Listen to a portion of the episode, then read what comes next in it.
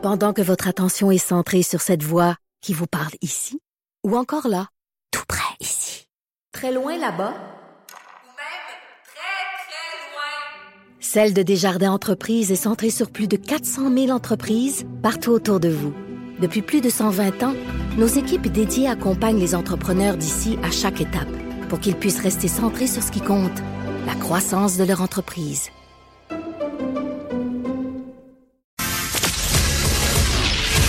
Il est franc et nuancé. Jonathan Trudeau. La politique lui coule dans les veines. Vous écoutez Franchement dit. Ça fait déjà un bout qu'on parle euh, de ça, mais là, le gouvernement Legault qui semble vouloir euh, aller de l'avant, c'est Patrick Belrose, le collègue euh, du Journal de Montréal, Journal de Québec, qui nous apprend ça. C'est-à-dire de revoir le principe d'affectation par ancienneté des enseignants. Il y a une problématique que bien des gens jugent réelle, c'est-à-dire que les classes qui sont les plus difficiles ben, reviennent à celles et ceux qui commencent en enseignement parce que ceux qui ont plus d'ancienneté ont, euh, ont préséance puis disent ben moi ces classes-là je les veux pas. Et là le gouvernement qui voudrait revoir ça mais évidemment on s'en doute ça fait pas l'affaire euh, des euh, syndicats notamment de la Fédération autonome de l'enseignement. On va en parler avec son président monsieur Sylvain Mallette que je joins au bout du fil. Monsieur Mallette bonjour. Bonjour monsieur Trudeau OK. Je sais qu'on sera pas d'accord, M. Mallette, mais on est capable de discuter comme deux adultes responsables. euh, OK. OK. partons de la base. Est-ce que vous, vous reconnaissez qu'il y a une difficulté particulière pour des enseignants qui sortent des bancs d'école et qui se, et qui se retrouvent pris avec les classes plus difficiles? Est-ce que vous reconnaissez cette difficulté-là à la base?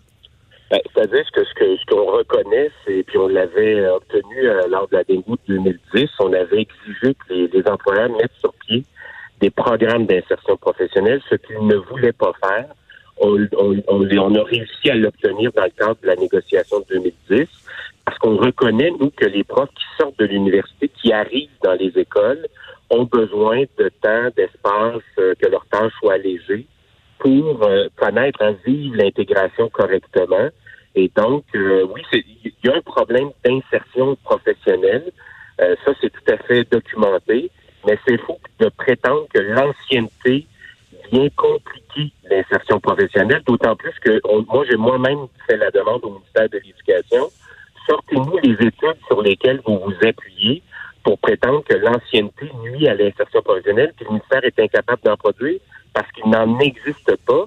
Et d'autant, et, il faut aussi se rappeler qu'actuellement, dans ce qu'on appelle les ententes locales, parce que le contrat national, mais le contrat national sur certaines questions dit aux commissions scolaires et aux syndicats locaux, négociez entre vous. Puis la question de l'insertion professionnelle, euh, pardon, la, la, question de l'affectation des tâches est négociée au niveau local. Actuellement, dans les ententes locales, il y a une clause qui dit que les directions d'école approuvent la répartition des tâches. Donc, les directions d'école aujourd'hui peuvent pas dire qu'ils n'ont pas leur mot à dire sur la répartition des tâches. Le contrat qui est négocié au niveau local permet aux directions d'école d'approuver cette répartition-là. OK. Eh, Monsieur Mallette, je ne sais pas si vous pouvez juste repositionner votre téléphone. Le son est un peu euh, étouffé. Là. Je ne sais pas si c'est parce que c'est un cellulaire, mais euh, au pire, on continuera, là, mais c'est pas le son. Je pense que c'est déjà mieux comme ça. Vous entendez mieux? Oui, euh, oui, je pense que je pense que c'est un peu mieux. Ok, bon, mais pourquoi on n'accepterait pas le principe que dans les classes qui sont jugées les plus difficiles, on voudrait avoir les meilleurs éléments pour leur enseigner. Des profs qui ont une meilleure expérience, qui, qui ont vu neiger, qui sont capables de faire face à ces difficultés-là. Pourquoi on, on ferait pas une corrélation entre ça? Parce que là, je, je, me trompe pas quand même. Je, je sais, vous dites, euh, bon, la problématique, elle est pas documentée, mais dans les faits, l'ancienneté fait en sorte que le prof, euh, euh, un prof donc qui cumule plusieurs années, va avoir préséance sur celui qui sort de l'école pour choisir ses classes et qui n'a aucune espèce d'obligation de d'aller vers des classes qui sont plus difficiles et qui nécessiteraient un prof avec une plus grande expérience, non? Le, problème, le fond du problème, c'est pas la répartition des tâches, c'est la composition des groupes. Je vais vous donner un exemple. Euh, pour moi, je suis un prof du secondaire. La tâche sur neuf jours, c'est l'équivalent de 28,8 périodes de 75 minutes sur 9 jours. Normalement, j'ai 24 périodes d'enseignement. Après, j'ai des périodes d'encadrement, de récupération, de planification, de correction, bon, tout ça. Qu'est-ce que font les directions d'école pour les jeunes profs? Plutôt que de leur donner 24 périodes d'enseignement, ils leur en donnent 26 ou 28. Et en exigeant d'eux, ces profs-là, donc en augmentant leur charge d'enseignement, en disant, tu vas quand même faire de l'encadrement, de la récupération. Donc, c'est pas la c'est pas l'affectation qui est problématique, le fait que les directions d'école se servent des profs qui rentrent dans la profession comme des bouches-trous, puis en plus, ils bourrent les classes, tiennent pas compte des difficultés des élèves, puis ils, ils donnent pas plus de ressources, pas plus de services. L'ancienneté, c'est un principe qui a été intégré dans le contrat de travail. Pourquoi? Pour empêcher les directions d'école euh, d'user de leur d'avoir une attitude arbitraire, puis en disant toi, je t'aime pas faire, je vais te donner pire groupe. Puis toi, je t'aime, chiale pas trop, je vais te donner meilleur. C'est ça le principe d'ancienneté. Hein? Le principe a été introduit il y a très longtemps, justement pour assurer l'équité. Maintenant, puis je le répète, actuellement, là, les directions d'école ont le pouvoir d'approuver la, la, la, la distribution des tâches. Donc, elles ne peuvent pas dire qu'elles n'ont pas leur mot à dire. Le problème, c'est pas le fait que les gens, les profs choisissent en premier euh, euh, je vous dirais, l'affectation. Le, problème, c'est les tâches qu'ils imposent aux profs qui rentrent dans la profession. Puis si c'est un phénomène, si l'ancienneté jouait sur les, le phénomène, euh, les difficultés que rencontrent les profs qui rentrent dans la profession, ça serait documenté au ministère de l'Éducation. Il y a des chercheurs à pocheter au ministère de l'Éducation. Comment se fait-il que le phénomène n'est pas documenté? Donc vous, vous dites qu'il y en a, vous, vous dites qu'il n'y en a pas de problématique. On, on pourrait pas, mettons, euh, essayer de s'expliquer le, essayer de s'expliquer le fait que c'est quoi, c'est euh, un, enseignant ou une enseignante sur quatre qui décroche au bout de cinq ans, c'est 25% C'est énorme. Il y, aura aucun lien avec ça. Non, moi, ce que je dis, il y a un phénomène de désertion professionnelle, il y a un phénomène de décrochage de la profession. C'est tout à fait vrai. Et nous-mêmes, dans les demandes qu'on a formulées le 29 octobre, on a dit pour ces profs-là, il faudrait alléger leurs tâches pour qu'ils puissent avoir accès à des profs mentors, des profs qui ont de l'expérience, des profs qui sont capables de les accompagner. Il faut donc que les conditions dans lesquelles on les fait travailler, ces profs-là, soient allégées pour favoriser puis euh, favoriser leur intégration. Que font les directions d'école? Elles vont à l'inverse. Elles bourrent les classes, elles augmentent, elles alourdissent leurs tâches, puis elles veulent, puis ça, écoutez, c'est une vieille lubie des directions d'école. Mais, mais, mais si vous allégez les tâches de... Mais si vous... Ouais si vous allégez les tâches de ces, de ces profs-là qui sortent des bancs d'école, ça va prendre quelqu'un pour prendre le, le, le, le, manque, si on veut, là? Est-ce que c'est les profs plus anciens qui vont prendre les tâches qui seront pas comblées? Ben, savez-vous ce que font les directions actuellement? Normalement, là, je vous donne très rapidement, le temps d'élèves forme tant de groupes, tant de groupes génère tant de profs. Puis tant de profs génère l'enveloppe qui est envoyée par le ministère de l'Éducation aux commissions scolaires, qui est renvoyée dans les écoles pour, pour payer les profs que font les directions d'école, on appelle ça dans le jargon d'éducation, se garder une marge de manœuvre dans l'enveloppe salariale des profs. Donc, plutôt que d'embaucher, si la direction a droit, par exemple, à 20 profs, elle en embauche 18 pour s'en garder deux dans ses poches pour financer euh, du personnel de soutien ou des, des ressources professionnelles. Les écoles n'utilisent même pas la totalité des enveloppes salariales pour embaucher le personnel. C'est nous-mêmes qui payons en plus de voir notre tâche alourdie, être alourdie, on paye des ressources de professionnels puis de. Donc, le problème, c'est l'utilisation des enveloppes salariales qui sont attribuées en fonction du nombre d'élèves qui génèrent le nombre de groupes, du nombre de groupes qui génèrent le nombre de profs. Puis, il faut donc que les directions d'école arrêtent de systématiquement alourdir la tâche des jeunes profs qui rentrent dans la profession. Pardon, le décrochage, le décrochage des profs, c'est un phénomène réel. Mais je vous le dis, c'est une vieille lubie ils ont une obsession de direction d'école sur le principe d'ancienneté. Ils veulent être capables de dire aux profs, toi, tu vas faire ça, puis tu vas te faire. Mais, mais c'est ça, mais c'est ça, mais là, c'est exactement là que je, voulais vous amener parce que ça fait deux fois que vous me parlez de ça, puis c'est ce que vous dites également dans le journal. Donc, les directions d'école sont, sont mal intentionnées dans le fond. Ce sont des, c'est des ratoureux là, ils sont mesquins, ils veulent. Ils ben, veulent euh, personnaliser les relais. Vraiment, ils sont mal intentionnés. Ils veulent pouvoir dire à un prof, toi, tais-toi. Je vous dirais qu'avec le dépôt auquel ils ont contribué, hein, parce que vous allez l'entendre, il y a des directions d'école qui vont dire, mais moi, je suis pas responsable. Non, non. C'est écrit dans le, dans le dépôt patronal noir sur blanc que ce dépôt-là fait, euh, fait suite à une large consultation des directions d'école, des gestionnaires de commissions scolaires, des pédagogues du ministère de l'Éducation. Et ces gens-là veulent, ils ont une logique de gestionnaire. Ce sont, ce sont devenus des gestionnaires qui veulent avoir la main mise sur les profs et ils les considèrent comme des, ils nous considèrent comme de simples exécutants. C'est pas la réussite des élèves qui les intéresse, c'est faux. Ce qui les intéresse, c'est devenir des roitelets, devenir des barons. Ouais, mais Monsieur Mallette, vous, vous, la réussite des élèves, vous la placez où là-dedans, là? Euh, en, en, tout respect, là, parce que vous, vous, vous dites qu'eux veulent faire de la, de la, gestion, mais vous, vous parlez des, des de l'ancienneté, des horaires, des profs. Qui parle, qui parle du bien-être des enfants? Qui parle du fait que des enfants qui sont en difficulté auraient tout avantage d'avoir un prof expérimenté qui leur enseigne qu'un blanc-bec qui sort de l'école puis qui va être un peu désemparé? Parce que le dommage, il est double. Il, est, il, le dommage, il fait en sorte qu'il y a des profs qui décrochent de la profession et en plus, il y a des élèves qui sont mal encadrés. Quand, par exemple, les directions veulent faire disparaître euh, ce qu'on appelle la pondération a priori, c'est que, par exemple, quand la direction forme le groupe, dans la classe, elle doit considérer que, par exemple, un élève occupe déjà trop pupitres à cause de ses difficultés puis de son niveau euh, de, difficulté d'apprentissage. Là, les directions d'école, ce qu'elles veulent, c'est faire sauter la pondération a priori, donc bourrer les classes. Qui pense aux élèves? Les directions d'école pensent pas aux élèves. Nous, c'est le contrat de travail qui protège, qui assure un minimum de services et de ressources aux élèves, parce que si le contrat de travail saute, il n'y aura plus d'obligation pour les directions d'école, les commissions scolaires, d'offrir le minimum de services et de ressources. Et dans les négociations auxquelles on a participé, on a toujours protégé les élèves, et on va continuer à le faire, malgré la volonté patronale qui vise à faire sauter, par exemple, le nombre d'élèves par groupe, ce qu'on appelle les ratios, la pondération a priori, assurer un minimum de services et de ressources pour les élèves en difficulté. Dans le dépôt patronal, ils veulent littéralement être, être pouvoir être les seuls à décider de ce qui se fera et de ce qui se fera pas. Donc, c'est eux qui attaquent. En attaquant les profs, ils attaquent les élèves parce que nos conditions de travail sont les conditions d'apprentissage de nos élèves. C'est une particularité du contrat de travail des profs. Mais, mais, mais donc, les directions d'école, le ministre, il, y en ils veulent pas le bien-être des profs. C'est quoi? C'est un, un power trip? J'ai de la misère à. Parce que vous le décrivez comme s'il il posait des gestes vraiment là, pour vous nuire, il me semble. Je vois pas ces gens-là, je suis peut-être naïf, là, mais je vois pas ces gens-là comme étant des, des, des, mal intentionnés. Ben, C'est-à-dire qu'il y a, depuis, je vous dirais, depuis une quinzaine d'années, le regard de ces gens-là sur les profs a changé.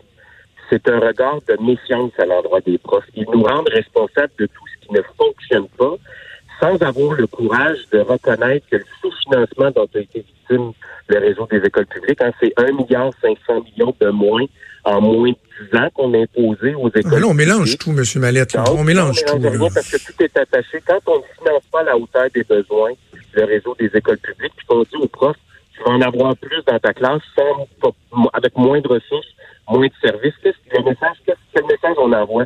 D'abord, c'est un message de nitrat à l'endroit des profs en disant tu comptes pas vraiment. Puis en plus, c'est un message très dur à l'endroit des élèves en leur disant je ne réunirai pas les conditions qui vont te permettre de réussir. Puis ça passe, oui, par l'ajout de ressources, l'ajout de services, mais ces gens-là, depuis une quinzaine d'années, veulent nous rendre responsables de qui ne va pas, alors que c'est eux qui prennent les décisions. Oui, mais là, vous avez un gouvernement qui, vous avez un gouvernement qui dit qu'il en fait une priorité de l'éducation. Il y a même, c'est rendu qu'il faut défendre le fait qu'un gouvernement qui veut investir puis de, de construire des, des, des, classes de maternelle 4 ans, parce que tout le monde va au front pour dire que ça, ça donne pas de bon sens. Là, vous avez un gouvernement qui dit, ben, on veut pouvoir faire des offres sur mesure. On va mettre sur pied un forum dans le cadre des renouvellements de conventions collectives pour donner des conditions particulières aux enseignants. Et nulle part on entend des gens dire, hey, vous savez quoi, là, je, je c'est encourageant, on va travailler avec le gouvernement. On est tout le temps en confrontation, tout le temps, tout le temps, tout le temps, tout le temps, tout le temps. Ben, moi, je vous dirais d'abord, entre le discours qu'a tenu euh, François Legault durant la campagne, puis celui qui tient depuis qu'il est premier ministre, et des offres qui nous ont été présentées hier, il y a deux univers. Là, on n'est pas sur la même planète. Là. Euh, moi, je vous invite à lire les, offres patronales. Euh, c'est c'est ignoble. C'est la redite de ce qu'on a vécu il y a cinq ans. Là. Oui, mais l'enseignement, ils veulent en faire davantage, ils l'ont dit? Pour les enseignants, ils veulent en faire davantage? Si le premier ministre euh, veut être cohérent avec lui-même, il aurait dû interdire à ses représentants de présenter ce dépôt-là. Sur la question de la maternelle 4 ans, moi, je veux simplement vous dire que nous défendons la mise en place de la maternelle 4 ans en milieu défavorisé parce que ce sont ces enfants-là qui doivent être aidés lorsqu'ils arrivent aux 5 ans pour avoir le même niveau que leurs leurs petits amis dans la classe de 5 ans. Et donc, on n'est pas en opposition à la maternelle 4 ans. Il y a d'autres groupes qui se sont acharnés sur la maternelle 4 ans. C'est à eux de s'expliquer. Mais moi, ce que, je, ce que je veux vous dire, c'est que le travail d'une organisation syndicale, c'est d'abord de défendre les conditions de travail des membres qu'elle représente. Mais parce que nous sommes des profs, on défend aussi les élèves qui nous sont confiés. Et ce dépôt-là, là, parce qu'il faut dire les choses telles qu'on les voit nous, ce dépôt-là n'améliorera pas les conditions d'apprentissage des élèves. Au contraire. Ah oui, mais vous savez même pas jusqu'où ils sont prêts à aller, M. Mallette? Ben, et, et, et là-dessus, moi, je veux vous dire, on, vous savez, on a une loi au Québec là, qui s'appelle la loi sur la négociation dans le régime public-parapublic qui impose aux partis le respect de certaines, de certaines règles. Et cette loi-là prévoit que la négociation doit se faire aux tables de négociation. Nous, on a appris l'existence des forums dans le cadre de la conférence de presse qui a été donnée par M. Dubé. Mais quand on veut respecter la partie syndicale, on prend pas, on n'attend pas de faire une conférence de presse pour informer la partie qu'on veut inviter. Là, on, on, prend le, la peine de faire des communications, de discuter, mais on doit aussi respecter la loi sur la négociation dans le régime public-parapublic.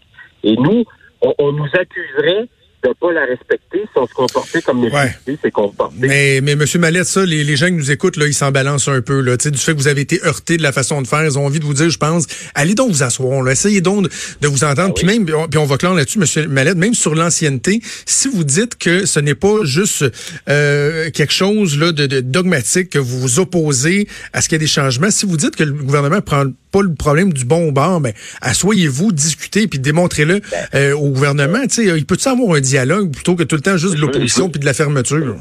Je vais vous rassurer, M. Trudeau, on, on siège aux tables de négociation. Le IA, la FAE participe à ce qu'on appelle deux tables de négociation. La table où on discute des salaires, puis la table où on discute du normatif, le nombre d'élèves par groupe, euh, la tâche. Donc, on participe à ces travaux-là, à ces tables-là qui sont prévues dans la loi sur la négociation dans le public parapublic. Et euh, cependant, moi, en toute transparence, puis c'est ce que j'ai dit hier dans le cadre de la conférence de presse, nous, on est transparent. Moi, j'ai clairement dit là, que sur des, il y a des demandes patronales qui ne verront jamais le jour dans le contrat de travail. Ça serait nous faire reculer 50 ans en arrière. Puis les profs, on n'avancera pas en reculant. Les profs québécois ont le droit d'être reconnus, d'être respectés, d'être mieux payés, euh, qu'on reconnaisse le Absolument. Puis donc, ça va se faire, cette négo-là, là, cette négociation-là, on ne reculera pas 50 ans en arrière, comme le souhaitent les directions d'école, les gestionnaires de commissions qui n'ont pas mis le pied dans une classe, ou pire, qui ont fui la classe. Il y en a là-dedans, M. Dubois, je suis pas gêné de dire, il y en a qui ont fui la classe parce qu'ils étaient plus capables de gérer leurs élèves. Puis là, ils ont comme une volonté de nous, punir parce qu'eux-mêmes ont échoué euh, comme profs. Donc, c'est leur mais ils ne viendront pas s'immiscer dans ce qui nous appartient, puis ils ne viendront pas détériorer nos conditions de travail. Donc, moi, je le dis en toute transparence, en tout respect, ce qu'ils ont déposé hier, là, ça n'arrivera pas dans le contrat de travail. Ils ont peut-être voulu se faire un cadeau de Noël à 20 fêtes, là, mais ça va rester là. C'est pas sur cette base-là qu'on va négocier avec eux. La, profession enseignante, elle est en souffrance, pénurie de personnel, désertion, détresse psychologique il faudrait ajouter de la souffrance à la souffrance, il n'y en est pas question. M. Mallette, on va suivre ça au cours des prochains mois. Ça augure rien de bien, mais on va suivre ces négociations-là. On aura l'occasion de s'en reparler. Sylvain Mallette, président de la Fédération autonome de l'enseignement. Merci. Merci, joyeuse fête. Merci à vous aussi. Euh, donc, c'était Sylvain Mallette. Maude, euh, avant qu'on aille en pause, une grosse, grosse, grosse nouvelle de dernière heure qui vient de tomber. Oui, la division construction euh, du géant québécois SNC Lavalin plaide coupable de fraude envers la Libye. En échange, il y a d'autres accusations, dont celles qui sont contre la maison mère de l'entreprise qui vont être retirées. Tout ça, ça fait suite à ce matin à une nouvelle, entre autres, que tu, que tu nous ben avais oui, envoyée. C'était curieux. Oui, c'est normal bizarre parce que les transactions sur le titre de SNC Lavalin ont été suspendues ce matin à la Bourse de Toronto. Et ça, ben, c'était en prévision, justement, il y avait une réunion entre euh, les avocats de SNC Lavalin et les procureurs du gouvernement fédéral au Palais de justice de Montréal. Euh, ça devait permettre cette réunion-là de déterminer la date du procès pour fraude et corruption que SNC Lavalin, SNC Lavalin devait euh, subir parce que euh, dans la poursuite, SNC Lavalin, on allègue qu'on a remis de ce côté-là 48 millions de dollars en pots de vin à des responsables libyens entre 2001 et 2011. on a aussi des allégations comme quoi SNC Lavalin a fraudé diverses organisations libyennes pour une somme qui avoisine les 130 millions de dollars. Donc, je sais pas, dans tout ça, là, on commence à avoir les informations euh, qui, euh, qui sortent. Donc, euh, on va vous tenir au courant oui, durant l'émission, ça, c'est sûr. Oui, exactement. Dans les nouvelles, on aura l'occasion d'y revenir puis d'en jaser un peu plus, mais c'est important au moins qu'on puisse véhiculer l'information de dernière heure. Merci, Maud. On va faire une pause et on revient. Bougez pas.